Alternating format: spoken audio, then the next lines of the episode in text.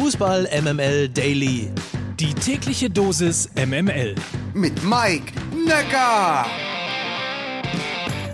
Schon wieder eine neue Woche. Guten Morgen. Heute ist Montag, der 30. August. Das hier ist die Fußball MML Redaktion mit wie immer subjektiv ausgesuchten, dafür aber kurzen und kompakten News aus der Welt des Fußballs. So, Freunde, morgen ist der Spuk endlich vorbei. Dann endet das Transferfenster für diesen Sommer.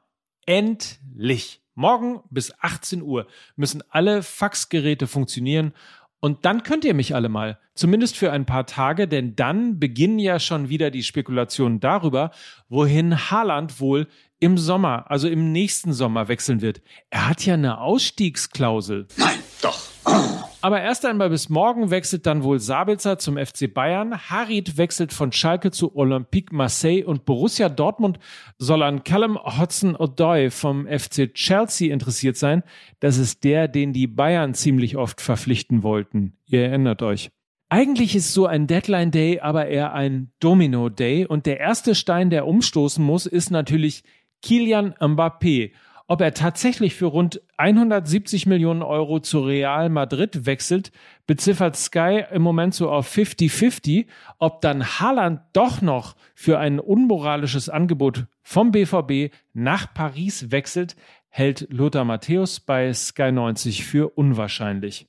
Ich kann mir nicht vorstellen, dass Haaland in den nächsten drei Tagen noch äh, nach äh, Paris wechseln wird. Ja, die haben ja eine tolle Offensive. Der Domino-Effekt ist ja eigentlich Messi zu Paris und Mbappé dann zu Real Madrid. Und äh, Real Madrid, äh, okay, wir wissen ja, was die spanischen Vereine für Probleme haben, speziell Barcelona. Und auch BVB-Manager Zorg äußerte sich ähnlich kategorisch ausschließend. Wir sind ein Fußballverein, keine Bank. Unsere Grundhaltung ist klar und hat sich nicht verändert.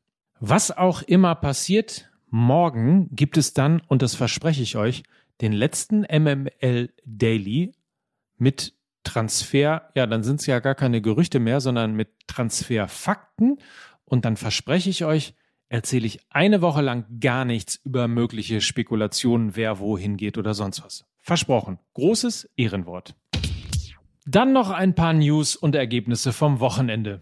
Ich hatte ja so große Bedenken, dass Van Bommel mit seiner Art des Fußballs als Trainer gut ankommt in Wolfsburg. Ja. Was er aber schon geschafft hat, ist, dass alle elf Spieler, die in der Startelf standen, bei näher Betrachtung aussahen wie Van Bommel. Ich habe noch nie eine Mannschaft gesehen im Berliner Olympiaschein, die körperlich so präsent war. Lukas Vogelsang in der aktuellen Folge Die Verhöhner über den VfL Wolfsburg nach dem Spiel gegen Hertha ich sag mal, äh, daran hat sich auch an diesem Spieltag nichts geändert und genauso heißt der alte und neue Tabellenführer der Bundesliga VfL Wolfsburg. So wie Lukas es beschrieben hat, rang man gestern Abend RB Leipzig mit 1 zu 0 zu Hause nieder. Den Treffer des Tages erzielte Jérôme Roussillon in der 52. Minute.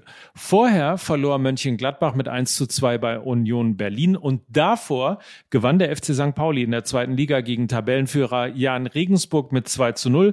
Werder ist auch endlich in der zweiten Liga angekommen. Jedenfalls an die Ostwestfalen in Dresden. In der Tabelle führen Regensburg vor Paderborn Paderborn, St. Pauli und Dresden und daran merkt man, dass es noch sehr früh ist in dieser Saison. So, Pokal habt ihr mitbekommen. Zweite Runde wurde ausgelost. Topspiel dabei Borussia Mönchengladbach gegen den FC Bayern München. Alles andere wisst ihr ja eh oder guckt einfach mal kurz Google-mäßig nach. Das schafft ihr. Morgen hören wir uns wieder und dann noch ein Tipp.